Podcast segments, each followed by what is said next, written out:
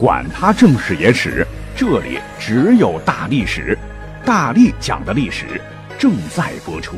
本期节目由九富钱包 APP 冠名播出，点击屏幕上的泡泡条，biu biu biu，可下载了解九富钱包，还有机会享受针对新手的五个大礼包。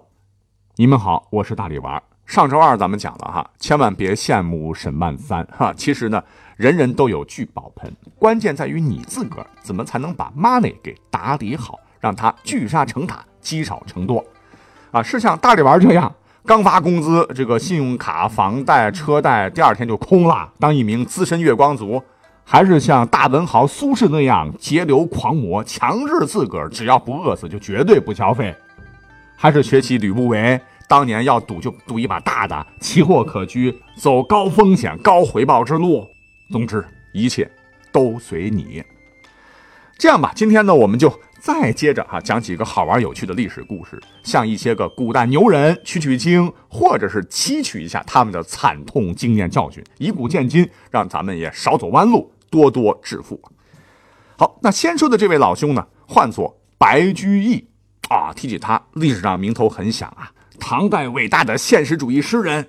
又是唐代三大诗人之一，又和元稹共同倡导新乐府运动，世称元白；又和刘禹锡并称刘白，写下了举世无双的什么《长恨歌》《卖炭翁》《琵琶行》等等，被世人称之为诗魔和诗王。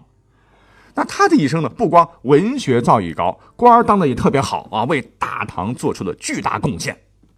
可是面对这些光辉的成绩单，谁能想到啊，就是这么一位历史上。响当当的大人物，就是平时不注重细节，跟大力丸一样，不懂得好好打理 money。今儿挣的钱呢，昨天就花光了，挣一个花两个啊，导致老人家甭管是当秘书省的什么教书郎，每月工资一万六千钱，够当时老百姓一家吃好几个月的；还是等中年，终于混到了大唐的财政局局长，月薪高达四五万文，还能领到两百担禄米，妥妥的超级白领啊！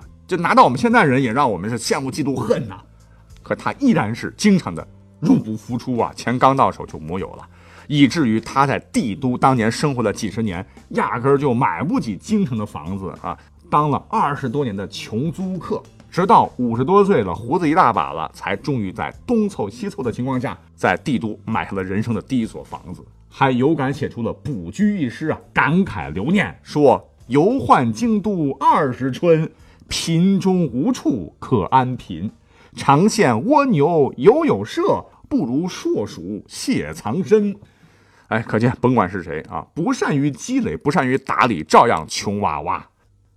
正所谓蓄积者，天下之大命也。贾谊在《论积著书》当中老早就讲得很明白，说积聚储存谷物或钱财，乃是头等大事。可见储蓄有多么多么重要。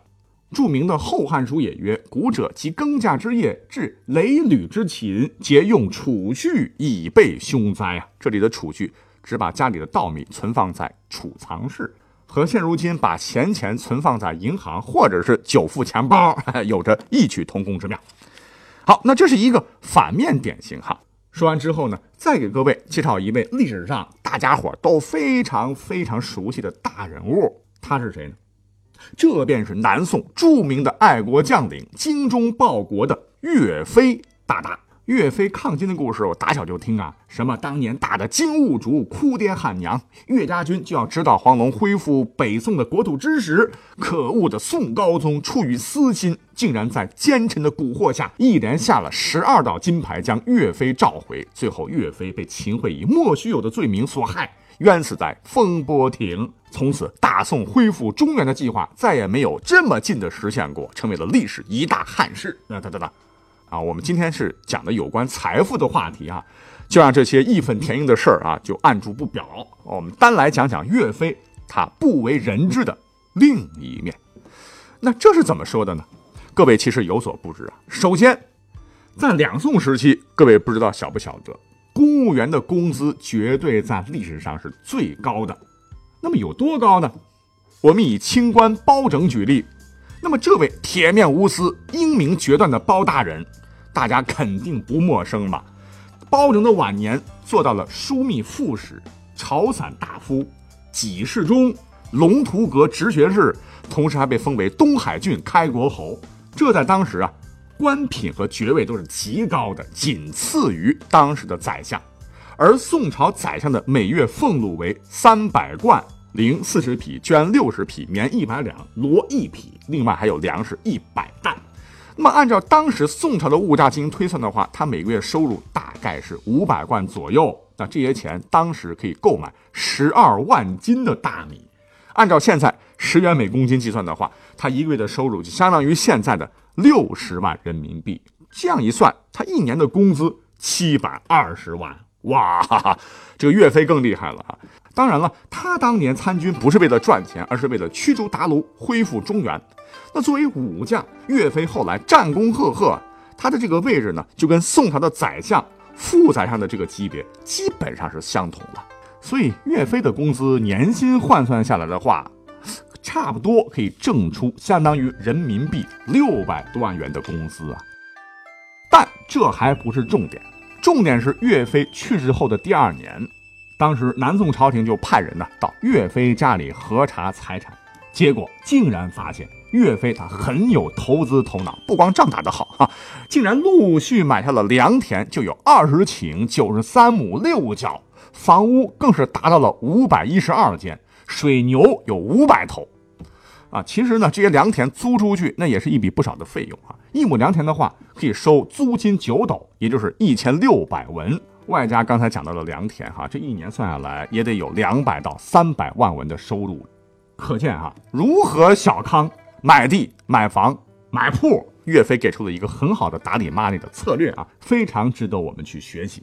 当然，对我们现代人来说的话，哈，策略选择可能会更多了。比起古人，你像股票、基金、债券等等，由于风险不同，收益自然也就不同。咱们呢，可以在有点闲钱的时候来选择适合自己的项目。比方说，在众多的产品当中，你也可以选择下载一个久富钱包 APP 试一试。久富钱包是一款移动互联网信息服务科技平台，可以实现保险、基金、网贷、出借，甚至资管等多种理财信息的技术服务。可以让我们每天有收益，让生活每天更好一点啊！当当当，那么讲完了两个哈，最后一个压轴登场的啊，乃是我国古代的第一暴发户。说起他，真乃神人也啊！这位款爷是谁啊？范蠡啊！我听有朋友说听过范蠡的故事啊。对，虽然说大家伙很熟悉范蠡当年是如何如何设计啊，帮助越王勾践灭了吴啊，如何如何急流勇退和美人西施一起归隐民间，以及他又是如何如何的聪明，生意做的是风生水起，慢慢的人家称之为陶朱公，成为了富甲一方的大财主，以至于到现在人家还是我国历史上弃政从商的鼻祖云云。啊，其实大家不要着急哈，这些老掉牙的内容呢，咱们今天通通不讲哈，可是。下面关于他的这个故事，第一啊，听到的人肯定不多；第二，说不定你会领悟到他老人家之所以能够取得成功的独门秘籍。话说范蠡隐居后啊，奈何钱多的真是花不完呐。所谓是树大招风，引得很多羡慕的人每天都要向他请教致富之道。可是范蠡哪有功夫每天给大家伙上课啊？以至于求得真谛者不多。那么有一年呢？有个鲁国人叫做伊顿，原来是个手艺不错的雕刻大师。虽然说啊饿不死，但是你说他有多富裕，可能还比不了其他行当。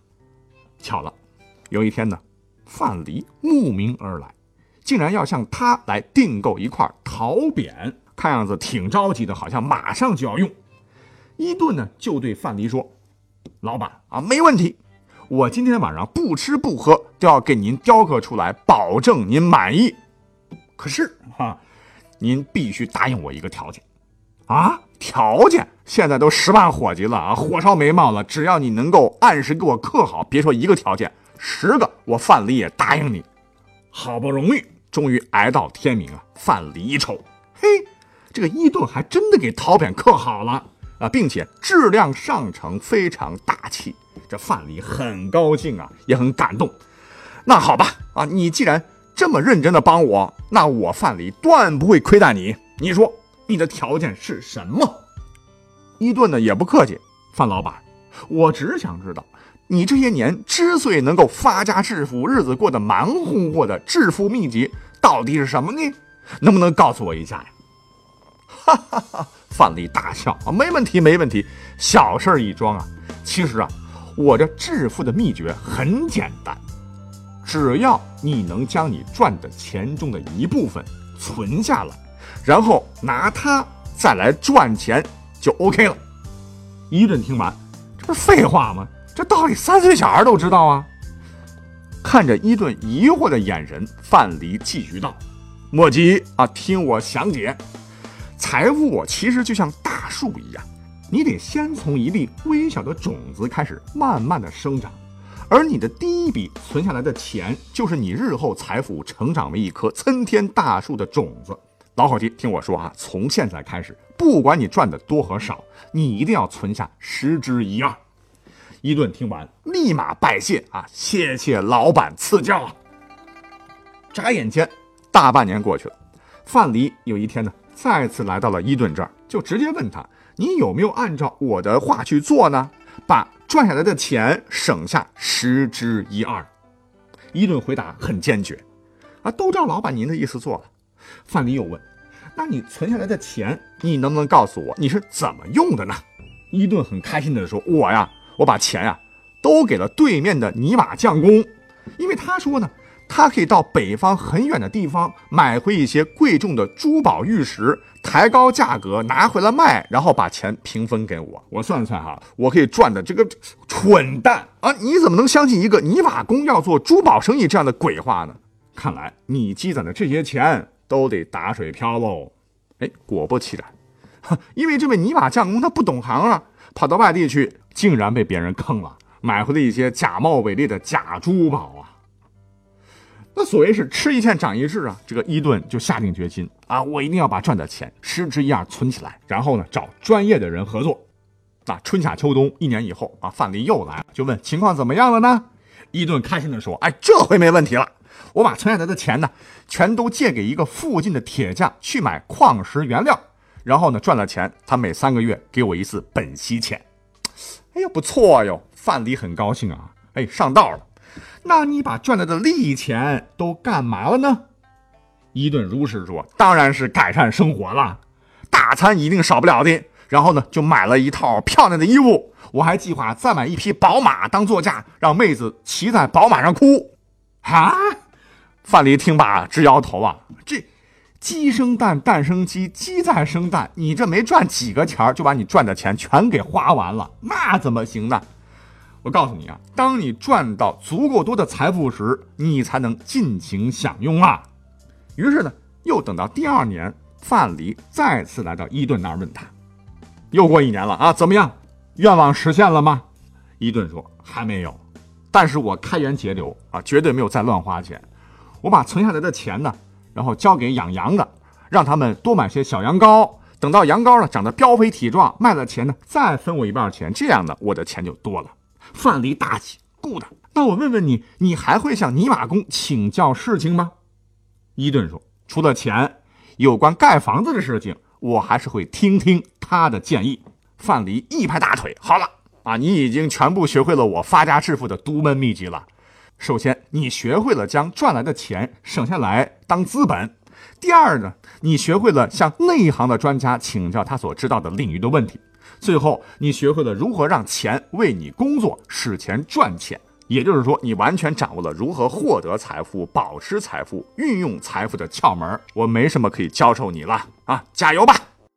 那再后来呢？伊顿果然用了不到十年的时间，就赚取了富比王公的财富。成为了战国初年著名的大手工业者和商人。好，一口气讲了好几位古人的故事啊，我想肯定对为了美好生活还在奋斗的你们有很多的启示啊。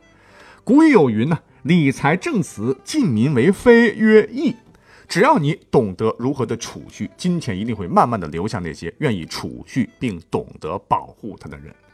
只有那些愿意打开心扉，听取专业意见的人。将金钱放在稳当的生利投资，才一定会获得相应的回报哈。最后，投资要理智，入市需谨慎，金钱会从那些渴望获得暴利的人身边溜走。呃，希望这三条金科玉律对大家有所帮助啊！当然对我也很有帮助啊！我也不想再继续过月光族的生活了。本期节目就是这样，拜拜。